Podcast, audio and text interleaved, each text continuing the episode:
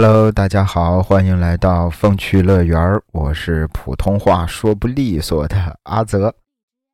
这是《暗黑三国》啊，上一回更新也是挺长时间之前了啊。这个坑啊，这个早晚会填上的啊，慢慢填。那今天为什么突然想起更新《暗黑三国》呢？因为在昨天。啊，二零二二年的十一月一日发生了一件事儿。九四版的《三国演义》，大家伙应该都看过。啊，滚滚长江东逝水，啊，就是那一版。这个九四版的《三国演义》里，关羽的扮演者陆树铭，在十一月一日因为突发疾病去世了，享年六十六岁。电视剧里，啊，这个陆树铭陆老师成功的塑造了关羽这个形象。小时候啊，我看《三国演义》，看这个关羽，我当时一边看一边心里我就琢磨，我说这个演的怎么跟庙里的那个关羽一模一样啊？那随着电视剧红遍大江南北。陆树铭版的关羽可以说是深入人心了。电视剧热播之后，经常有人叫陆树铭啊，叫他关二爷。陆树铭呢，也总是会嘿嘿一笑。用陆老师的原话说：“他说几十年了，我还没有从关羽角色上解脱出来。有时候这是一种快乐，但是梦，总归就是梦。”哎呀，别了，关云长。那这一期呢？啊，书接上回，上一期《暗黑三国》讲到这个水镜先生司马徽给刘备推荐了两个人，庞统跟诸葛亮。要说这水镜先生司马徽也的确是有两把刷子，道家的代表人物。啊，精通奇门兵法、道学经学。那有意思的是，这个司马徽在明朝的时候，大家伙啊，人们给他起了个外号，叫“好好先生”，就是好的啊，那个好，好好先生啊，这个还还叠词儿啊，怪可爱。这个外号啊。意思不是说是他这个处事不坚持原则啊，不是说他这个不愿意得罪人。这个外号的由来啊，还有个小段子，是当时明朝的时候，冯梦龙写的《古今谈概》里的一个小故事。怎么回事呢？说这个司马徽啊，从来都不会说别人的短处和坏话。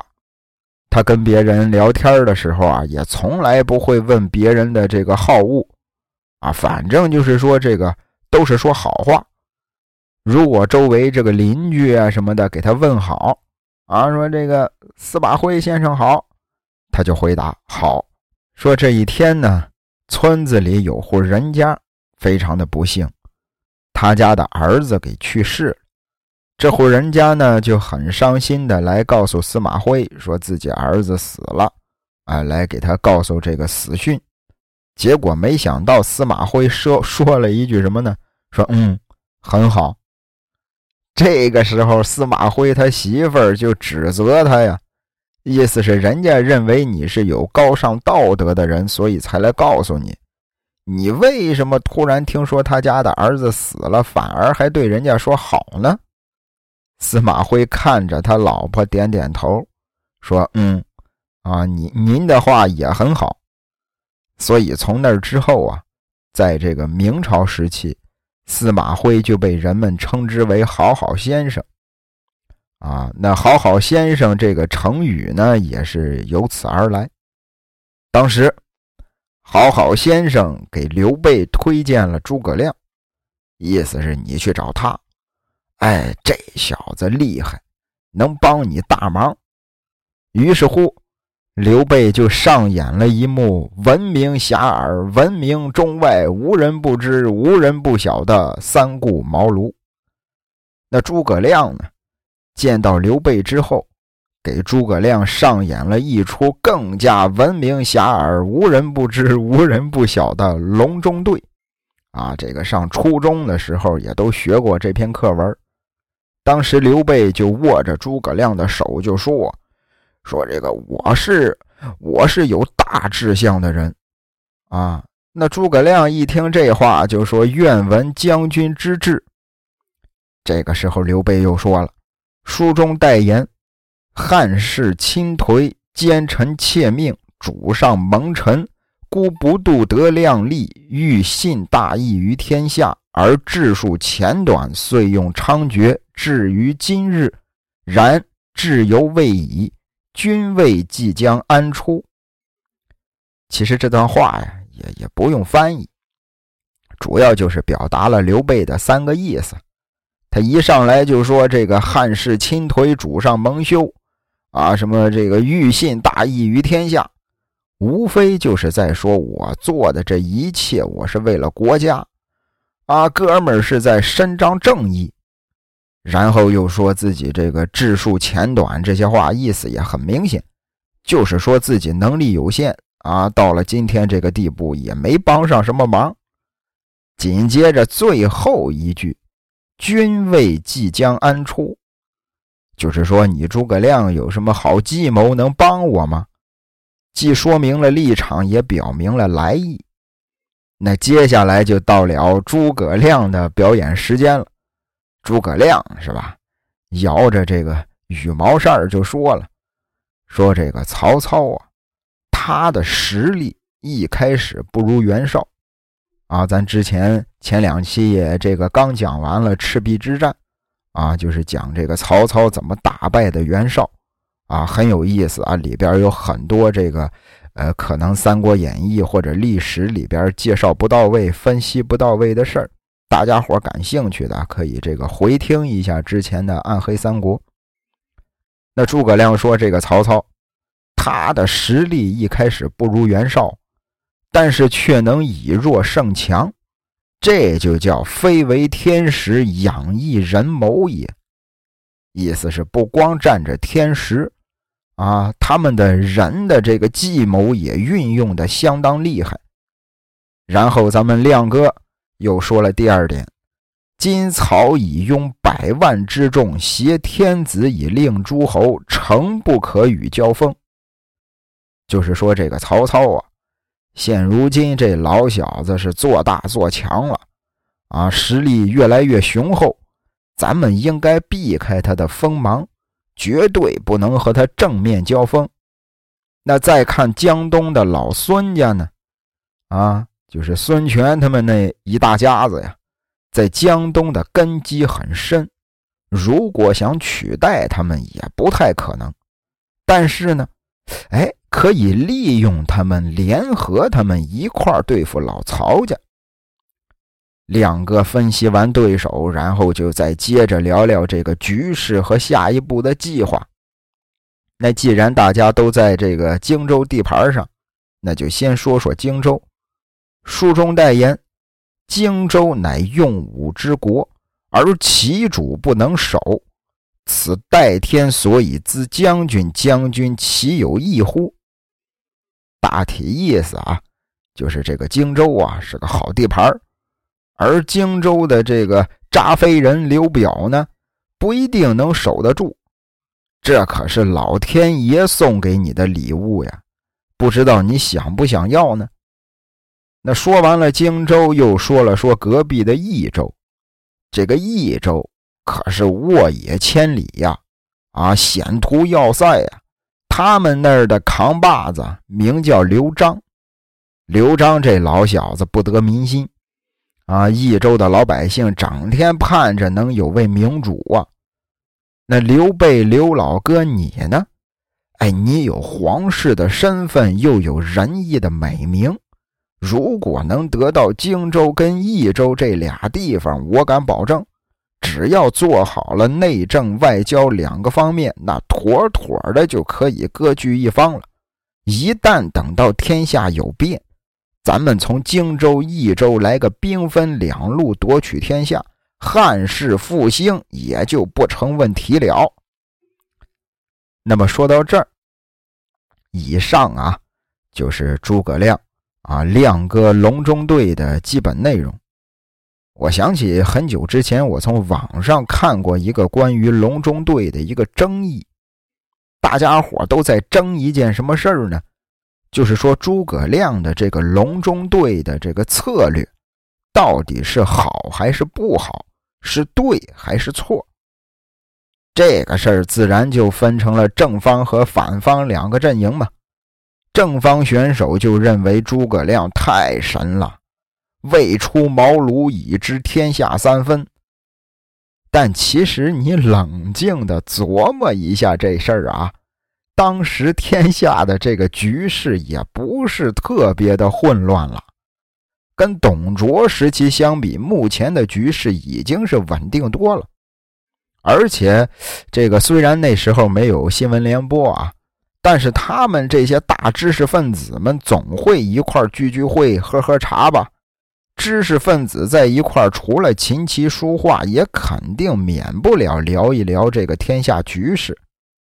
所以说，我觉得诸葛亮已知三分天下这事儿啊，并没有那么传神啊。这个，呃，有水平一般的都能做出他的这些判断，也不一定只有这个神仙才行。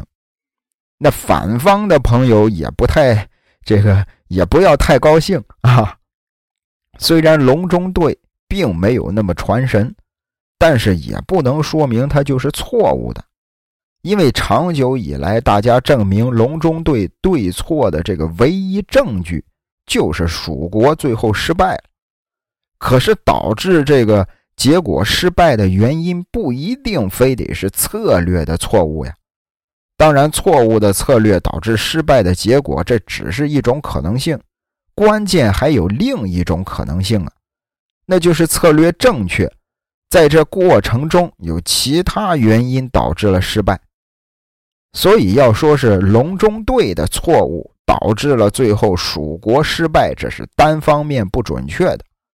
而且啊，各位看当时的局势，天下十三州，曹操自己就占了九个。当然，所有人的最终目的就是要获得全部十三个州的统治权。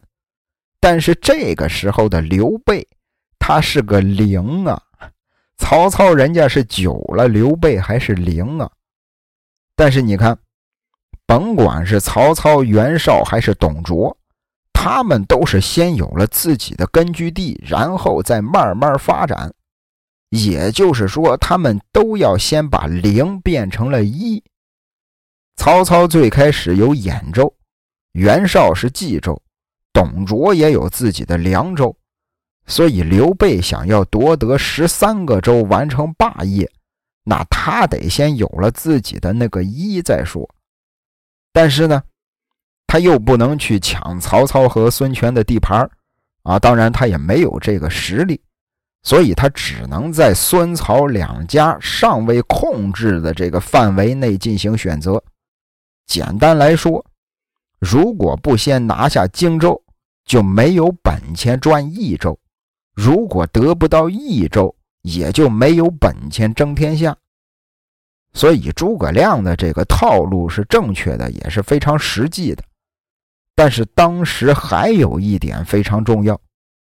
这些只是咱们从咱们的角度来看隆中对的这个策略啊。那当时在刘备的立场，刘坏水儿啊，他怎么看这件事儿？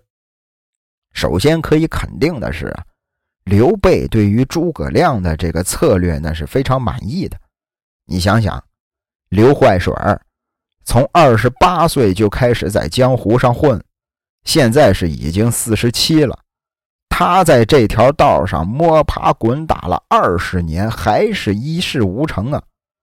但是要说在这二十年里，他就没想过自己先割据一块地盘，站稳脚跟吗？他肯定想过，要不当初也不会去徐州，而且他也割据过豫州，啊，可是后来又被这个曹老大给没收了。那既然他也想过先占领一块地盘，先把自己的这个大鸭蛋，啊，先把自己的这个大鸭蛋、大零蛋变成一，那诸葛亮的这个隆中对，对他来说就是废话，对吧？诸葛亮说：“你要先有自己的地盘。”刘备早就知道要有自己地盘了。老子他妈混了二十年了，就一直在干这件事儿。那他不想先得到荆州，再占益州吗？他想让诸葛亮告诉他的是这事儿具体该怎么干。还是那句话，这件事儿老子他妈干二十年了没干成。啊，我就是我就是想来问问你，我具体该怎么干？但是他没有直接的说出口去问，他问的是怎么样才能复兴汉室，然后从诸葛亮那儿得到了一些他自己早就明白的答案。那这就不是提问，这是明摆着的考核。你别忘了，诸葛亮这可是在请军师啊，咱就是说放到现在。大点的公司，请个部门经理，那还得看看简历、看看业绩呢。更何况刘备想干的是争天下的买卖。这个时候，可能有人就说了：“说，嗯，他看别人业绩啊，他自己到现在都没有业绩啊，都还是个大鸭蛋呢。”这话其实没错，但是你别看刘备光吃败仗。啊，而且还老爱哭鼻子，可他的确是有业绩的，而且他的业绩还不小。他的业绩是什么呢？他的业绩就是曹操灭不了他。啊，曹操曹老大，牛逼吧？灭了那么多的英雄豪杰呀，干了干掉了那么多的大嗨腕儿但就是灭不了刘备。而且刘备从二十来岁就开始打仗，打到现在快五十了。再看诸葛亮呢，此时的诸葛亮才二十七岁呀，还没参加工作啊，更没什么社会经验。那刘坏水这只老狐狸怎么会随便听别人几句这个推荐的话，就去任命一个毛头小子当军师呢？所以，隆中对这件事儿，在刘备的立场来看，这就是对新员工的一个考核而已。最终，诸葛亮顺利的通过了考核。那说到这儿，其实还有一个问题，咱可以把这个问题放到现代社会来看。大家也知道，这个中国社会嘛，自古就是人情社会，一个大公司。要任命一位高层管理，其实，在很大一部分程度上，他的才华不是最主要的因素，往往起到决定性因素的是他的关系网络。比如说，啊，咱们去找工作，从网站上啊投简历，很多工作啊，尤其是需要跟人打关系的那种岗位，你像销售啦、市场啦这些部门。他们都会提出要有相关的工作经验。这一句话除了告诉你要有这方面的经验，能对工作很快上手之外，更重要的一点，他要求你要有自己的关系网，要有自己的客户群体。也就是说，你一来我公司就能给公司创造实际的效益。那此时诸葛亮这个毛头小子对于刘备来说那是再好不过了。你想想，刘备跟诸葛亮俩人就见过一面，然后再加上一些听到的传闻，刘备这只在江湖上混了那么久的老狐狸，就这么轻易的让诸葛亮当上军师了。所以这时候的刘备看中的并不是诸葛亮身上的什么惊天伟地之才，他想要的是诸葛亮背后的关系网络。那刘备的下一步计划就是要在荆州做大做强，但是想要达到这个目的，他就必须要有本地的那些土豪家族的支持才行。没有实力强的人在背后支持你，你是很难发展壮大的。最明显的例子，就像当初孙正义投资马云是一个道理。所以刘备呢，他也要找到自己的孙正义。那咱们可以看看刘备是如何选择的。首先，啊，这个孙正义呀，必须是本地的豪族。而且是必须是已经成了气候的，势力太小的也不行。那荆州地面上已经比较强大的家族有哪些呢？首先，啊，首当其冲的肯定就是蔡家和蒯家，紧随其后的就是庞家、席家，还有诸葛一族。在这些家族当中，蔡家和蒯家。是不可能跟刘备合作的，因为人家已经跟刘表有了很长时间非常默契的合作。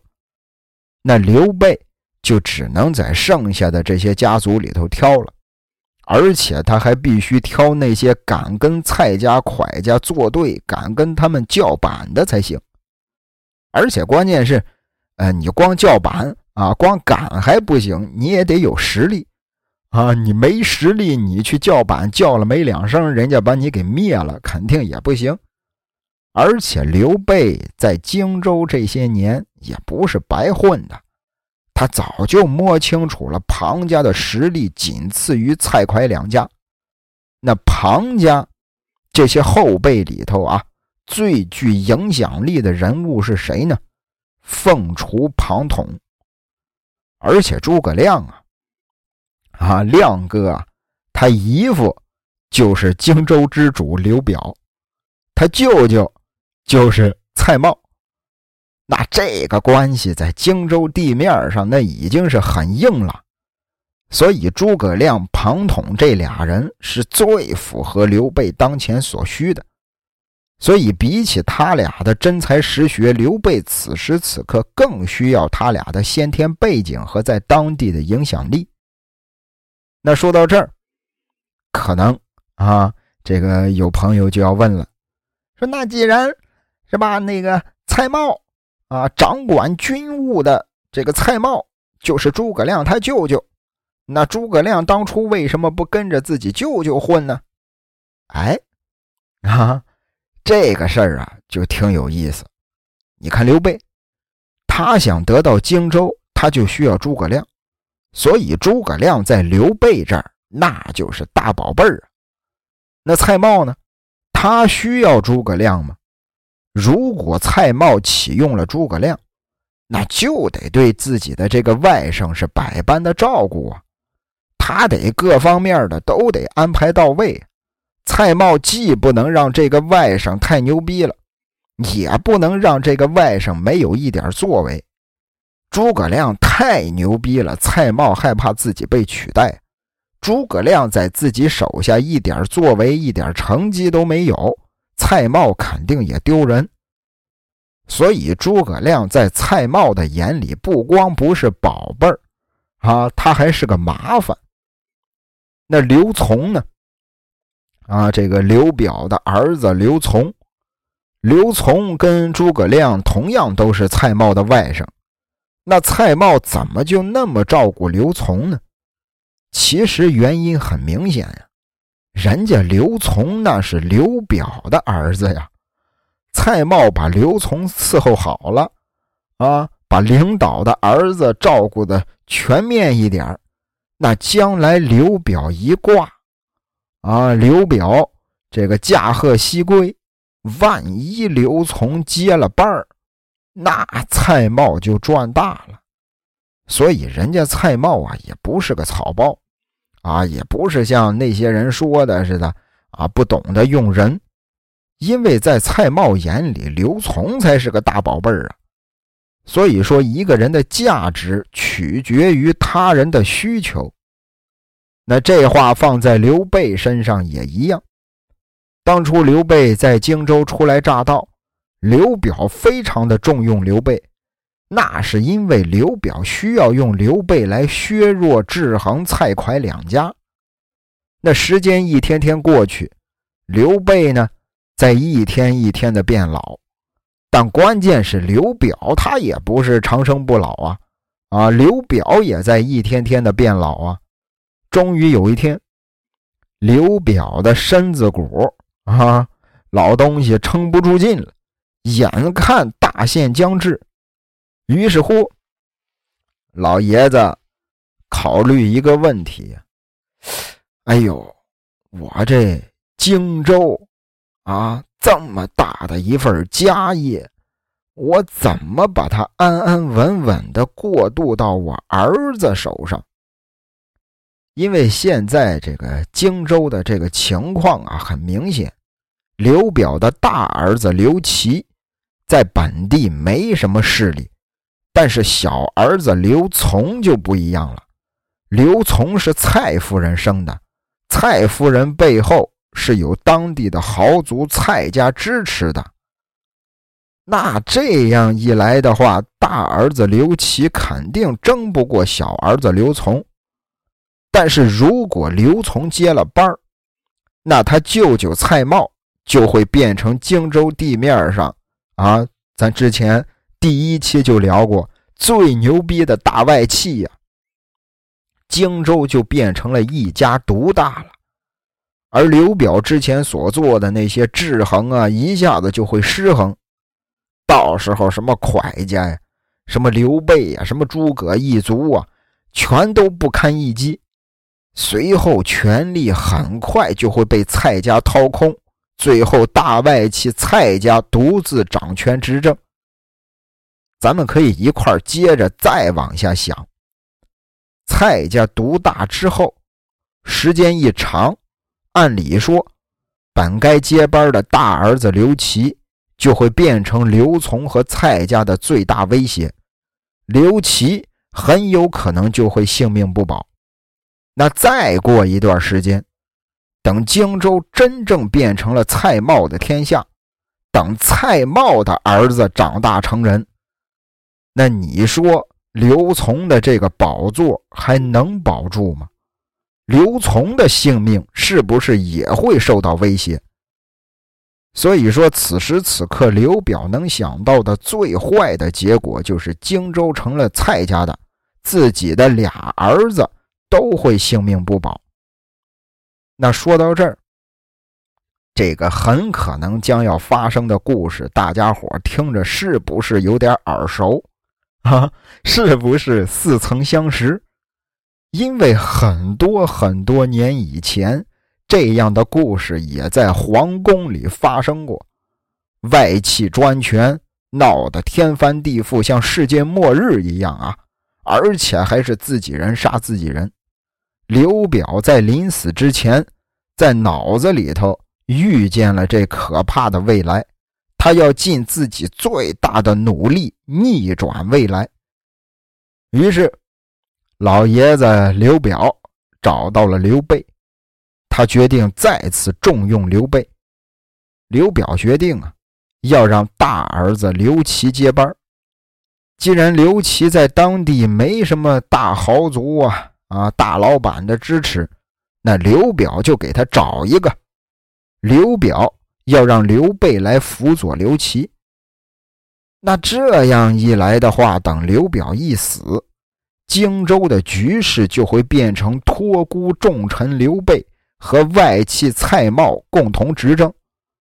那刘表生前的制衡政策还会继续下去，而且刘备想要在荆州立足，他就需要刘琦，他就会保护刘琦。而另一边呢？蔡瑁也是一样的，啊，他想要扳倒刘备，就要继续在荆州发展，那他就需要刘琮，需要利用刘琮的身份来让自己名正言顺。最后的结果就是刘备跟蔡瑁相互制衡，荆州还是老刘家的，刘表的两个儿子也都能平安无事。于是乎，啊，刘表。不得不提供一次托孤的机会给刘备，刘备想要强大，也不得不接受这个托孤重任。就这样，刘备眼看就要成气候了，眼看在得到荆州的这个路上更近了一步了。可是这个时候，被一个人给搅了局了。谁呢？也不是外人啊，那就是军师诸葛亮。怎么回事？先说刘备，刘备收了诸葛亮之后啊，关于得到荆州这事儿，诸葛亮给他出了不少主意，但是刘备呢也都是不太满意，都没有采纳。也就是说，一直到刘表找刘备托孤之前，诸葛亮没有给自己的这个公司集团带来一点有用的价值。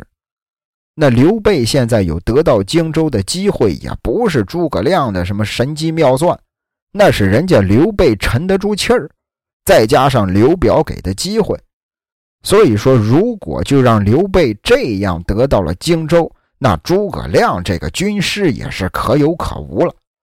当然了，刘备考虑到诸葛亮的背景关系，肯定还是会继续录用他。不过还能不能当这个一人之下万人之上的军师，那就不好说了。所以诸葛亮要保住自己军师的宝座，就必须破坏刘表跟刘备的计划，啊，然后他再用自己的办法呀，这个夺回荆州，这才能彰显他这个军师的牛逼之处。关键，这一切啊，还都得神不知鬼不觉。直到有一天，刘琦啊，刘表的大儿子，就是刘表托给诸葛亮的那位，刘琦来找诸葛亮，想让诸葛亮帮他出出主意。哎，说他跟自己的这个继母啊、后妈，哎，不太对付，啊，过不到一块儿。看看诸葛亮能给想个什么妙计吗？诸葛亮一上来先说，说这是。哎呦，这个这是你的家事儿啊，我不管。但是他越是这样，刘琦就越是软磨硬泡。最后，诸葛亮还是给刘琦出了个妙招，只不过这个妙招是对他自己而言的。诸葛亮给刘琦说：“说你既然跟你这个后妈啊，你俩人过不到一块儿，那就来个在外而安吧。”意思是让刘琦躲出去，啊，在外边你就安生了，你就安静了，啊，别在家里住，直接让刘琦去了江夏。好了，啊，可能乍一看啊，这事儿也没什么问题，诸葛亮处理了一件家务事儿，很平常啊。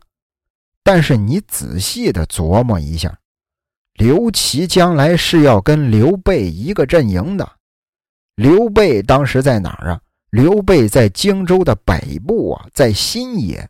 刘琦呢去了江夏，在荆州南部啊，直接把刘备跟刘琦隔开了。俩人隔着那么老远，刘表死的时候，刘备跟刘琦都不知道，直接就让蔡瑁这小子捡了漏得了荆州。这还没完。蔡瑁这个大外戚上位之后啊，干的第一件事就是给曹操递了降书，投降了曹操了。然后曹操又恐吓了一番益州的刘璋，啊，刘璋也是服了软了，也开始给这个曹操交税纳贡了。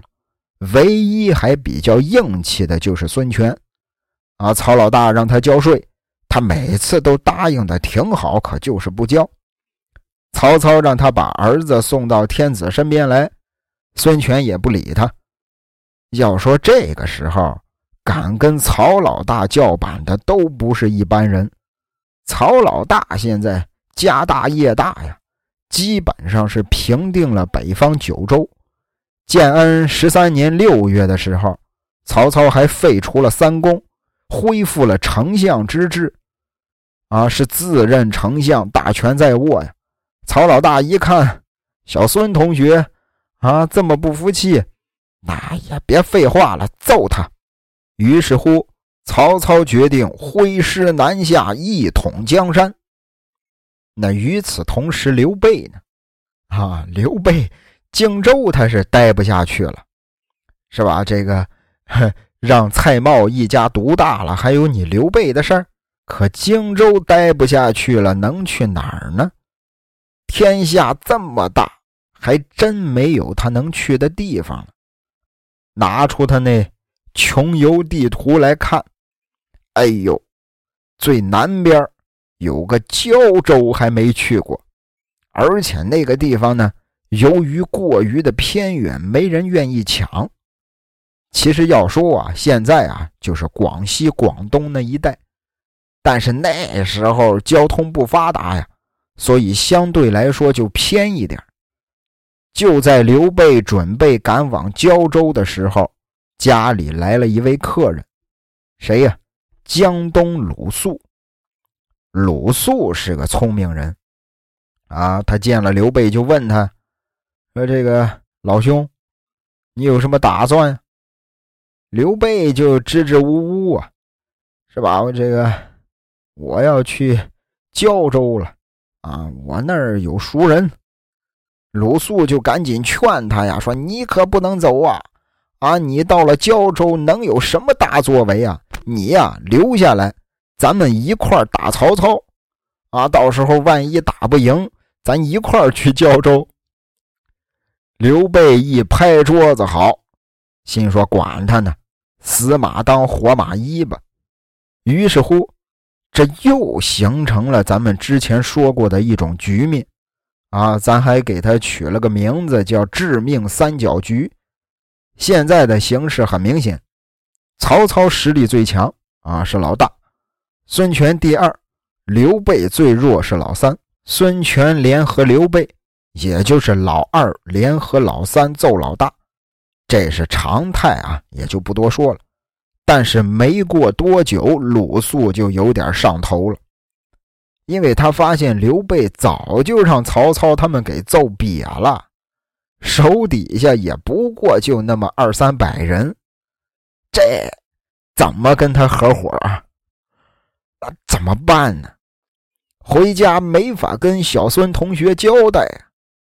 诸葛亮说：“说你没法交代，我去给你交代。”于是刘备委托诸葛亮全权代表出使东吴。诸葛亮来到东吴，上演了一幕精彩绝伦的舌战群儒。谁可给迷惘解困，轻抚我伤痕？谁可黑夜里指引，还作萤火的替身？谁可将恨怨驱散？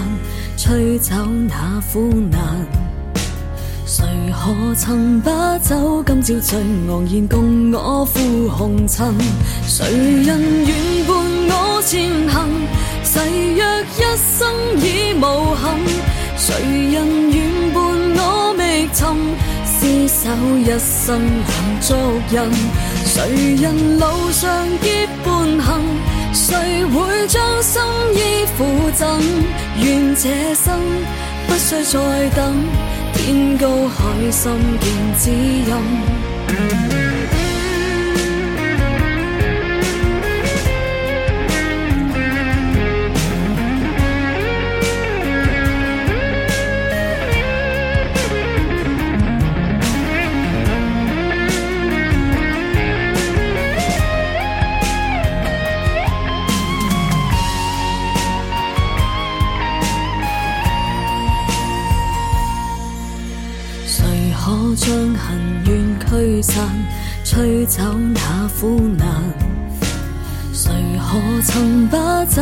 酒今朝醉昂然共我赴红尘？谁人愿伴我前行？誓约一生已无憾。谁人愿伴我觅寻？厮守一生难足印。谁人路上结伴行？谁会将心意付赠？愿这生不需再等，天高海深见指引。谁人愿伴我前行，誓约一生已无憾。谁人愿伴我觅寻，厮守一生两足印。谁人路上结伴行？谁会将心意付赠？愿这生不需再等，天高海深见指引。愿这生不需再等，天高海深见知音。